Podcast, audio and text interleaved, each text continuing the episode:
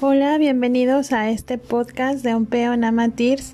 Les agradezco por estar escuchando este nuevo episodio de El espejo del ser. Y vamos a platicar sobre este tema que yo creo que lo han visto también en varias partes, que tiene que ver con esta ley del espejo, en el que dice que todas las personas que conocemos son reflejo de nosotros mismos, de que todas las circunstancias que vivimos son reflejo de nosotros mismos y que hasta cierto punto de, eh, de, hecho tiene razón, ¿no? Es una de las, de las leyes fundamentales y principales para poder darnos cuenta de quiénes somos. Y para darnos cuenta de quiénes somos, pues tenemos que conocer tanto nuestros aspectos negativos como nuestros aspectos positivos. Pero aquí también hay algo más interesante con respecto al por qué es tan importante autorreconocernos, por qué es tan importante conocernos y no solamente desde el punto de vista físico, de cómo luce nuestro rostro, de cómo luce nuestra, nuestra cara, nuestro cuerpo, sino también conocernos a nivel emocional, espiritual, ¿no? Esta parte es muy importante porque como hemos platicado en otros episodios, el ser humano es más eh, es un cúmulo de, de diferentes dimensiones en las cuales prácticamente las únicas dimensiones que tiene física solo son tres como tal, en las que vive y en las que su cerebro se sitúa principalmente, pero el resto de sus dimensiones son emocionales. Entonces prácticamente el ser humano es más emoción que pensamiento, que cuestión física.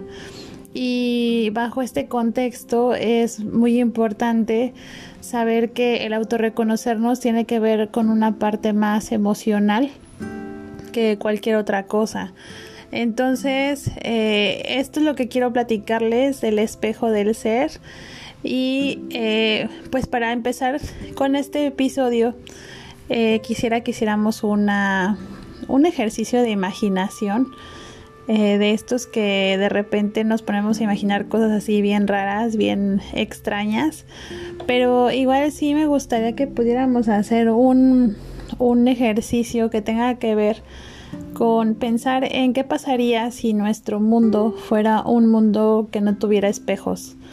Espejos como el que tenemos en el baño, en el tocador, en nuestra recámara, que pensáramos cómo es esto, cómo sería nuestro mundo si no tuviéramos un espejo o algo en que reflejarnos, ¿no?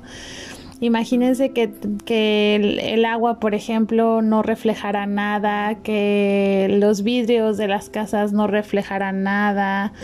Esta parte es así como extraña de pensar, pero imagínense que en este mundo, que, que nuestro mundo hipotético no tenga nada de, de, cosas con que reflejarse uno en su, su rostro, ¿no? Imagínense que sería una situación un poco extraña porque no sabríamos cómo son nuestros ojos, nuestra cara, nuestra boca, que no hubiera nada, ni siquiera fotografías, por ejemplo, para poder hacernos una selfie y poder ver nuestro rostro. Imagínense que en este mundo no tuviéramos nada que nos dijeran cómo es nuestra cara.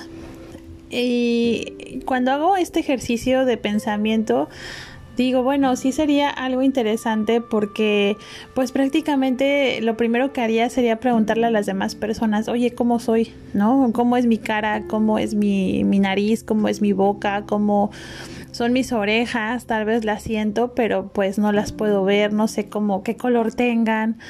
Eh, entonces sería una cuestión de preguntarle a las demás personas cómo luzco y sería algo muy importante tener amigos, tal vez tener personas que te rodeen que te puedan decir quién eres o cómo es que se te ve tu cara. Eh, sería como que algo fundamental. Pero también imagino que también esta parte sería como un poco complicada porque pues tal vez la familia serán las personas que más te conocen como tal físicamente y que pueden decirte un poquito más a ciencia cierta quién eres, pero por ejemplo, si te encontraras con personas y si conocieras personas que que pues de primera vez las ves, pero las ves, no sé, de día, y hay otras personas que las ves de noche, la percepción y la opinión de las personas serían totalmente diferentes porque no es lo mismo verte de noche que verte de día. Tal vez este la persona de, de día diga, fíjate que tienes pecas en la cara y la de noche te diga, es que no tienes pecas. Entonces, como que tú te quedarías de, a ver, espérate, ¿tengo o no tengo pecas? Ya no sé, ya dudé, ¿no? Entonces, como que la percepción de las demás personas dependería también mucho de la luz en las que estés, si es de día o de noche. Y por qué no decirlo, también eh, tal vez tenga que ver por, por cuestiones hormonales de cada persona, de cómo fuera la opinión de ellos, ¿no? De hecho, aquí en este aspecto vendría como que la opinión de las personas depende mucho de su aspecto emocional. Y es algo muy propio de cada quien, ¿no? Entonces, este, este ejercicio sería, bueno, quiero que, que, que me acompañen un poco en este ejercicio, qué pasaría. Eh, yo pienso que también la cuestión de belleza sería algo muy, muy diferente. Pienso que sería, eh, pues no sería tal vez tan importante saber, o sería el rostro tan importante porque ya no nos podríamos maquillar, o tal vez nos, o peinar, o nos haríamos idea de cómo peinarnos y maquillarnos sin vernos a un espejo, sino tal vez ya lo tendríamos más dominado, pero tal vez la parte de la belleza sería más importante, no sé, tal vez en las manos, ¿no? O en los pies, sería como un aspecto fundamental. Definitivo, el cuerpo tendría un factor todavía más importante de, de, de la belleza, ¿no? Tal vez este, los estereotipos estén, se empiecen a enfocar los estereotipos de belleza se empiecen a enfocar en, en, otras partes del cuerpo, tal vez ya no tanto con más fuerza en la cara. Tal vez los productos de belleza se enfoquen en maquillar las manos, pienso yo, el, el, los pies, cosas por el estilo. Y también pienso que sería, sería como muy interesante la parte del trato que tendríamos con nuestras familias porque tal vez eh, sí sería más importante la familia, porque de una u otra forma ellos nos dirían al momento de verles la cara, tal vez nosotros pensemos o nos demos una idea de cómo nos vemos nosotros mismos. Entonces, eh, tal vez esta parte de estar con la familia, en lugar de pelearnos, tal vez, eh, estaríamos pensando más en tratar de aprender de ellos o ver cómo son ellos para tratar de entender cómo nos vemos nosotros, ¿no? Entonces, eh, tal vez esta parte de la familia o esta, esta interacción con la familia sería muy interesante, sería distinto eh, cómo nos lleváramos con ellos. Tal vez no habría tantos tantas peleas entre hermanos o no tantas peleas con los padres, tal vez serían las cosas muy diferentes, ¿no? Tal vez tendríamos un poco de, tenderíamos a valorizar más a nuestra familia eh, y más que nada porque ellos son como que el reflejo de lo que nosotros somos. Entonces, pienso que por ese aspecto también la familia sería, tendría un rol todavía más interesante y sería como que algo distinto el trato que tendríamos con ellos. Y bueno, como último rubro que pienso, bueno, podemos pensar en muchas cosas, ¿no? Pero ahorita lo que se me ocurre de primera mano, por ejemplo, sería que también nuestra personalidad se dictaría por si es de día o es de noche, si hace, si está lloviendo o no. Eh, posiblemente nuestra personalidad sería demasiado volátil porque y también dependería completamente de las circunstancias. Pienso que que en este mundo hipotético sin espejos, sin reflejos, sin nada que nos que nos que nos refleje, pienso que sería como muy interesante también el uso de uniformes. El tener que usar uniformes sería algo como muy importante, muy fundamental, porque prácticamente el tener uniformes sería como una forma de encajar, de encajar con los demás. Porque pues obvio no, no, no te conoces, no sabes exactamente quién eres y no sabes tampoco qué es que tienes como para que encajes pues, físicamente o socialmente con las demás personas. Entonces, prácticamente lo que sería muy importante tal vez sean usar uniformes, la ropa, la ropa dictaría tu personalidad al 100% y esta parte de los uniformes sería todavía más más importante como para poder encajar dentro de no sé, en una empresa, por ejemplo, cuando uno trabaje y, y esté esté buscando encajar en esta empresa, utilizar estos uniformes sería como un primer paso para poder encajar en nuestro trabajo y tal vez preservarlo, ¿no? Por decirlo así. Y como que pienso en todos estos aspectos que, que podrían salir y suscitarse a raíz de esta, de esta falta de desconocimiento de nuestro rostro. Y esta parte de los uniformes sería eh, fundamental porque pienso yo, o sea, casi todo el tiempo estamos, eh, muchas personas trabajan todo el día y pues si nosotros utilizamos un uniforme para el trabajo, pues prácticamente todo el día estaríamos eh, utilizando ese uniforme. Entonces, casi toda nuestra vida sería nuestra empresa, ¿no? ¿Y qué pasaría si, bueno, nuestra personalidad sería nuestra empresa? Pero ¿qué pasa si un día, así como súbitamente nos, nos dicen adiós, gracias del trabajo y nos quedamos sin trabajo?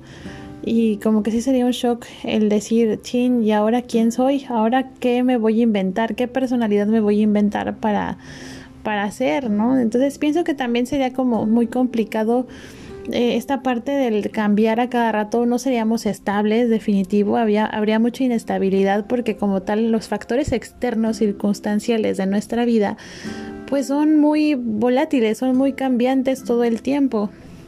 Entonces, Pienso que nuestra personalidad en este mundo hipotético sería muy parecida a, esto, sería muy volátil y definitivo seríamos más susceptibles a conflictos, a guerras, a estarnos peleando, a que si una persona te dice, fíjate que tienes un lunar horrible en la nariz y tú dices, no es cierto, no, sí es cierto y de repente explotas, te enojas y empieza a haber un conflicto y te empiezas a, decir, fíjate que tú también, tú tienes algo, ¿no? Y, y empiezan los conflictos precisamente por esta volatilidad de carácter y empieza a haber como que mucho caos, pienso yo, ¿no? Que que podría suscitarse todos estos eventos y solamente por la única razón de no conocer nuestro rostro.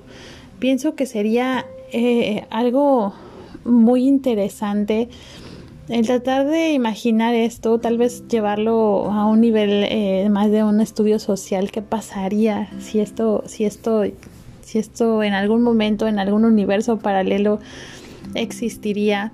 Y les quiero comentar que este ejercicio cuando lo hice me pareció interesante porque cuando me di cuenta de por qué las personas, eh, bueno, de todas estas características de este mundo hipotético, de repente me quedé pensando, dije, espérate, es que lo que estoy describiendo no es un mundo hipotético, estoy describiendo mi propio mundo, estoy describiendo este mundo en el que yo vivo, porque en efecto eso pasa.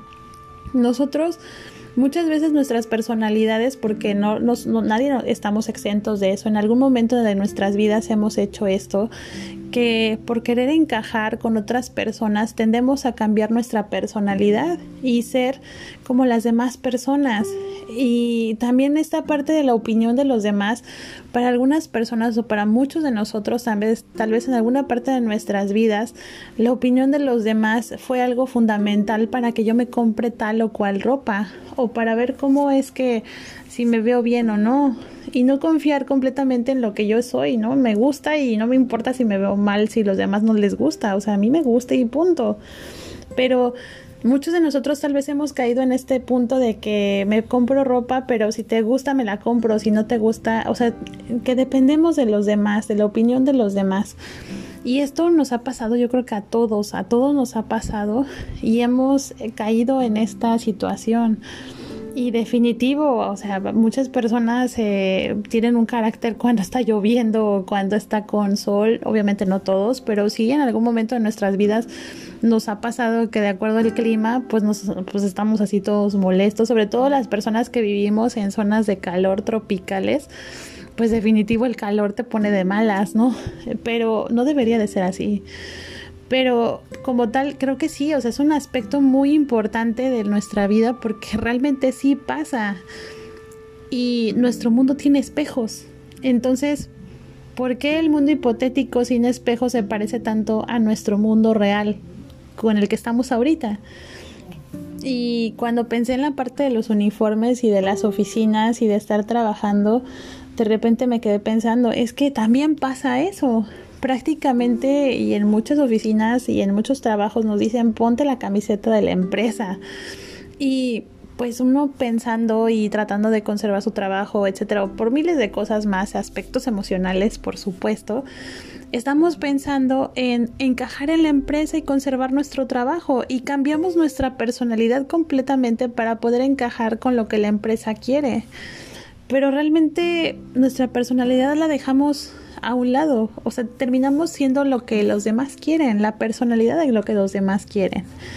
Y esta parte de ponerse uniformes, de que mi ropa dicta cómo soy, también pasa con muchas personas. Obviamente no con, no con, no con todas, pero pero definitivo la forma en que vistes dicta mucho la forma de que eres emocionalmente, ¿no?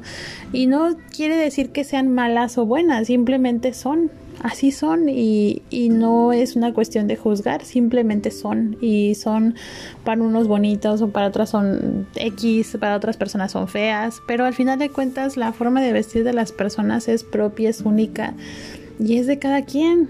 Entonces, eh, esa parte veo que sí, que, que inclusive muchas personas, por ejemplo, este, terminan vistiendo con cosas que no les gusta, pero como alguien les dijo que se ven bien, pues terminan comprándoselo. Entonces, esta situación como que sí, sí suele suceder y que en nuestro mundo hipotético, en nuestro mundo hipotético pasa, pero curiosamente también en este mundo. Y bueno, ¿y qué decimos de los conflictos? ¿Qué decimos de las peleas? Creo que es algo que siempre pasa, que, nos, que, que vemos que tal vez está peleando fulanito o a nosotros mismos nos ha pasado que de repente, fíjate que ando muy sensible y pues me enojé, pero discúlpame, ¿no? Ah, creo que a todos nos ha pasado esta parte. Y, y aquí insisto, ¿por qué el mundo hipotético se parece tanto a nuestro mundo real? ¿Por qué? Si es que aquí tenemos espejos, aquí sí nos reflejamos, el agua nos refleja, nos refleja las ventanas de las casas, nos refleja, tenemos no sé cuántos espejos en la casa, nos reflejan en todas partes. Y aquí está así todavía más interesante porque en nuestro mundo hipotético no había nada que, hiciera que conociéramos nuestro rostro. Entonces, eh, algo, algo que también fue otra cosa que, que imaginé dentro de este mundo hipotético y creo que es la más la más fuerte, la que más me sacudió por decirlo así, es que ¿qué pasaría cuando hay un, o sea, en el mundo hipotético pensando que no conocemos nuestro rostro y que sería fundamental estar con más personas, pero ¿qué pasaría cuando una persona estuviera sola o por cuestiones de trabajo, no sé, por decir un guardabosques? Que pues por cuestiones de trabajo se tiene que ir a vivir al bosque y posiblemente se tiene que ir solo. ¿Qué pasaría? O sea, no se conoce físicamente, no se conoce su rostro, no hay quien le diga cómo luce su rostro. Entonces para él sería como desesperante vivir solo porque no sabe cómo luce, o sea, no sabe si le salió ya más arrugas o no. O sea, llegaría un punto en el que sí sería complicado para esa persona porque no hay nadie que le diga quién es. Entonces, tal vez tendría que irse al pueblo más cercano a cada rato para poder eh, convivir con más personas y que esas personas le digan de una u otra forma quién es o cómo luce su rostro. Y, y todavía viene otra analogía como, bueno, sí, una analogía un poquito más compleja, porque ¿qué pasa cuando hay algo pero nadie lo ve? Este, este tema como que es algo interesante porque es la pregunta que, que de hecho fue, es, es, es, es, interesante, ¿no? Por decir si hay un árbol que se cae en el Amazonas y nadie lo ve, ¿realmente se cayó el árbol? Y no se cayó, sino existe ese árbol. Realmente esta, esta es, es, cierto que este árbol se cayó si nadie lo vio. Realmente existe si quiere ese árbol. Entonces, es como esta parte del observador, esto eh, de, estar en el punto del observador. El observador es algo fundamental dentro del universo. Y eso no lo digo yo, no lo dice, no sé, algún, algún, algún medio de comunicación, no sé, lo dicen ya los científicos a través de estudios de la ciencia y en donde el, la presencia del observador es algo fundamental en, en este universo. Por ejemplo, eh, se me ocurre este ejemplo más, uno de los que más me gusta y que le encuentro muchísima aplicación, que por ejemplo es el gato de Schrödinger, Derwin Schrödinger, cuando en 1935 propone esta parte de hacer un, un experimento con un gato eh, que de hecho creo que al final de cuentas no, no, no fue un, un, experimento hipotético, pero al final de cuentas utiliza una caja opaca y en esta caja, eh, supongamos, mete un gato, pero adentro de la caja hay un sistema de detección de electrones. Entonces, ese método, ese, ese sistema de detección de electrones lo que hace es que activa un mecanismo para romper un matraz, que ese matraz tiene un gas, un gas venenoso. Entonces, hay que, o sea, el, el, experimento dice, metemos al gato, adentro está todo el sistema de, de, de, activación de este veneno y cerramos la caja. Entonces, cuando cierras la caja, tienes, o sea, no sabes a ciencia cierta cuál es el estado del gato. Posiblemente ya el detector, pues ya, ya se activó, rompió el matraz, salió el gas venenoso y posiblemente el gato ya esté muerto. O sea, cuando uno tenga que abrir la caja, el gato esté muerto. Pero también hay una posibilidad y una probabilidad es que este gato esté vivo. O sea, hay de dos formas, tanto que esté vivo como de que esté muerto. Entonces, aquí, aquí el punto importante es qué es lo que define que esté vivo o que esté muerto. Y al final de cuentas, lo que define el estado real del gato es cuando abres la caja y ves qué es, cuál es el estado. Al final de cuentas, el que define el estado del gato es el observador. Se necesita forzosamente abrirse la caja para que el observador haga lo que le llaman el colapso de la función de onda y puedan definirse exactamente cuál es el estado del gato, si vivo o muerto. Entonces, pero mientras no abrimos ese, esa caja, el gato puede estar vivo o muerto, cualquiera de las dos. Entonces, aquí es algo interesante porque el observador sigue fungiendo como una parte muy importante de, del universo, de la definición del universo, de la definición de los procesos del universo e inclusive de la misma creación de vida del universo. Y, ya rescatando como que este, esta parte del gato, porque es muy importante el observador.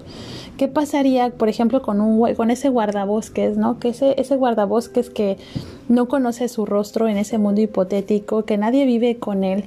¿Qué pasaría con ese guardabosques? No se conoce, no se ve a sí mismo y tampoco hay gente que lo ve. Entonces, llega un punto en el que realmente existe el guardabosques. Si él no se ve, y si las demás personas no lo ven, ¿realmente ese guardabosques existe?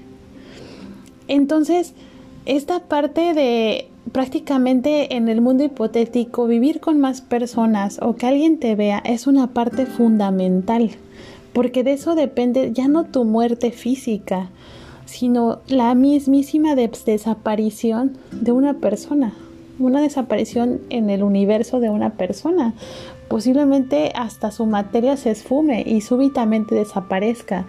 ¿Por qué? Por la falta de observación.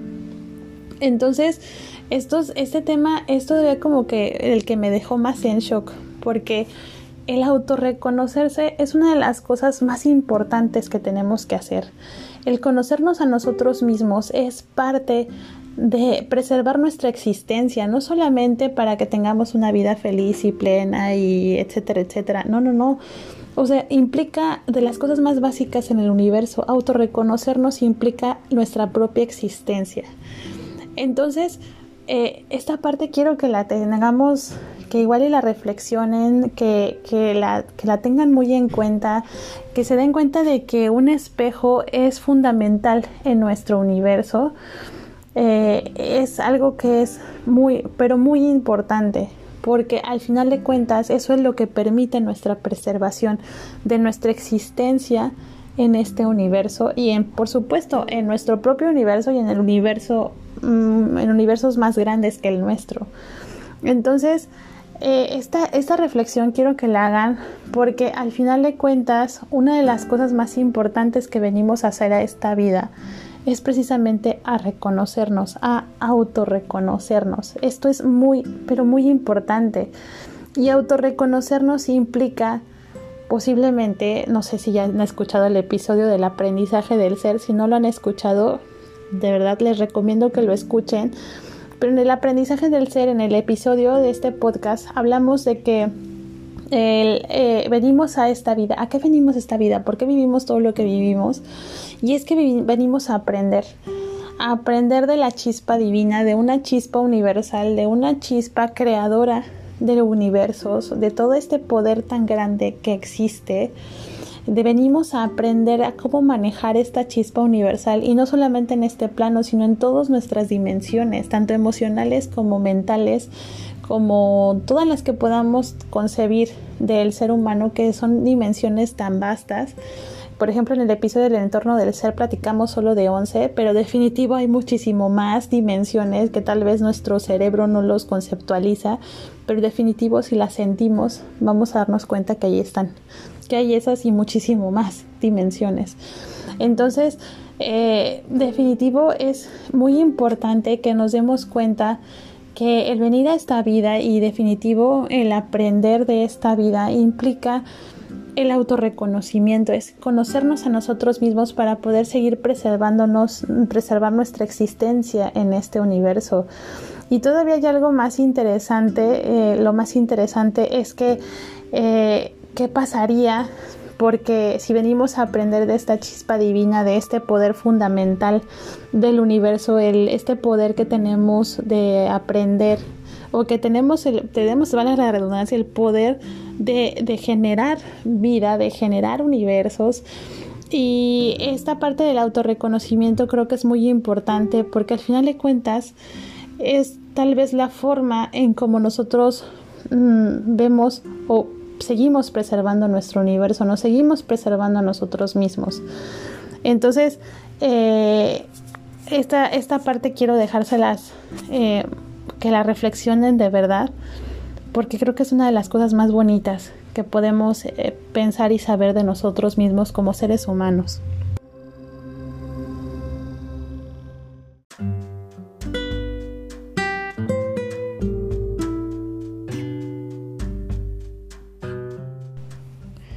Y por último les quiero dejar una reflexión que la verdad es que me gustó mucho. Eh, esta es de la serie documental de Cosmos en 1980 que Carl Sagan hizo. Y en ella, en este documental, dice una frase muy interesante que dice así. Una parte de nuestro ser sabe que es de aquí, de donde procedemos. Ansiamos volver y podemos hacerlo, porque el cosmos también está dentro de nosotros. Estamos hechos de materia estelar y somos el medio para que el cosmos se conozca a sí mismo. Y la realidad es que funciona de esta forma. El espejo del ser. El espejo es una forma de autoconocernos, es una forma de poder preservar nuestra existencia y posiblemente nosotros seamos el espejo del universo. Y nosotros estamos adentro del espejo del universo, no estamos afuera, estamos adentro del universo y nosotros somos su espejo. Es decir, que nosotros tenemos que darnos cuenta que los espejos que estamos necesitando para nuestra existencia no son precisamente los que encontramos en, que tenemos en el baño o los que tenemos en la recámara, sino que este espejo es el espejo del ser, es el espejo que está en nuestro interior, en nuestras emociones, en podernos conocer en nuestro interior. ¿Y cómo lo vamos a conocer? Lo vamos a conocer a través de lo que existe afuera, porque lo que hay adentro es lo que se refleja afuera. Esto lo vamos a platicar en un siguiente episodio que se llama La resonancia del ser, pero al final de cuentas es que nosotros y todo nuestro interior, esto se ve reflejado en el exterior a través de nuestras circunstancias, a través de las personas que conocemos. Entonces, y bueno, muchísimas cosas más, pero principalmente lo que pasa con nuestra, con nuestra vida, lo, que pasa con la gente que, estas, que, que, que, la gente que conocemos son un medio para aprender de nosotros mismos. No porque sean iguales, pero sí compartimos algo de ellos. Y si tenemos alguna circunstancia que nos hace reaccionar o nos mueve emocionalmente, significa que hay algo ahí que tenemos que resolver y que tenemos que conocer para poder sanarlo. Entonces, eh, esto es el espejo del ser, es el que tenemos que atender, es el que tenemos que darle atención primordial y fundamental, porque es la forma como nos vamos a autoconocer y es la forma en cómo definitivo vamos a poder evitar que otras personas eh, nos digan quiénes somos, porque vamos a saber realmente quiénes somos y por lo tanto vamos a saber cuál es nuestro camino, cuál es nuestra misión. El autoconocernos es parte fundamental de esto. Y por qué no decirlo, muchas personas y algún momento de nuestras vidas creo que en algún momento hemos pedido auto, hemos pedido que nos reconozcan, que nos reconozca nuestra familia, que reconozcan el trabajo que nosotros hacemos, eh, si estamos en el trabajo, que reconozcan el trabajo que hago, que me quedo hasta noche trabajando para la empresa. Muchos de nosotros hemos tenido estos sentimientos de, necesidad de autorreconocimiento, de reconocimiento. Pero si estamos viviendo esta falta de reconocimiento, no es porque los demás no nos las den, sino es porque nosotros mismos no nos las estamos dando. No nos estamos dando reconocernos a nosotros mismos, es decir, no nos conocemos. Y esto es una cosa que solo depende de nosotros, no depende de los demás. No podemos llegar y exigirles a los demás que nos reconozcan cuando nosotros mismos no nos reconocemos ni nos vemos al espejo. Así que atiendan el espejo del ser, atiendan sus circunstancias, atiendan a las personas que conocen para aprender de ellas y sobre todo de la familia, para aprender de ellos, para conocerse más a nosotros mismos. Y pues les agradezco mucho, mucho el haber escuchado este episodio de El espejo del ser. Gracias de verdad por estar aquí estos 30 minutos que me, me extendí. Pero les agradezco mucho y definitivo si tienen comentarios, algunas dudas, pues estoy abierta completamente a escucharlos. Eh, si tienen Facebook, si tienen YouTube, eh, también estamos compartiendo toda esta información a través de videos, pósters, ahorita los podcasts, eh, videos promocionales tipo trailers como de películas. Y si tienen chance, estamos también en Ompeo Namatirs, en estas páginas, también en Twitter, donde compartimos todo esto que estamos platicando de diferentes formas para que la información que estamos aprendiendo a través de las terapias y por supuesto de los registros akáshicos, de estos seres que nos guían y, por qué no decirlo, de nuestro ser interior que nos guía, esto eh, es lo que estamos compartiendo con ustedes. De verdad que se los agradecemos mucho y nos vemos para la próxima.